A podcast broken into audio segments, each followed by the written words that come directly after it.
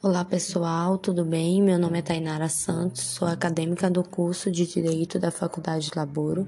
Sejam bem-vindos ao podcast de hoje, onde iremos discorrer sobre o tema Fontes do Direito, Costume e Jurisprudência. O conteúdo foi baseado no livro de Paulo Nader, Introdução ao Estudo do Direito 2014.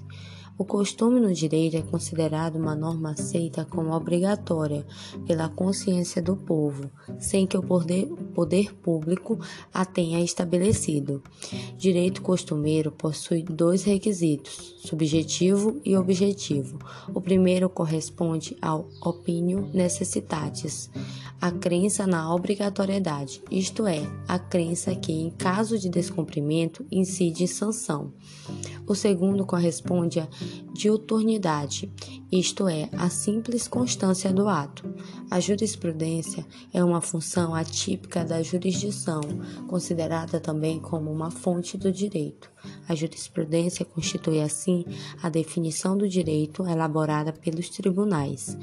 A jurisprudência se forma não apenas quando há lacunas na lei ou quando esta apresenta defeitos, como critério de aplicação do direito vigente, como interpretadora de normas jurídicas preexistentes.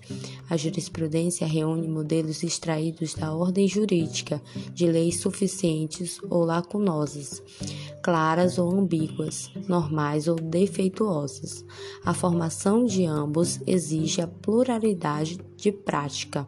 Enquanto o costume necessita da repetição de um ato pelo povo, a jurisprudência requer uma série de decisões judiciais sobre uma determinada questão de direito.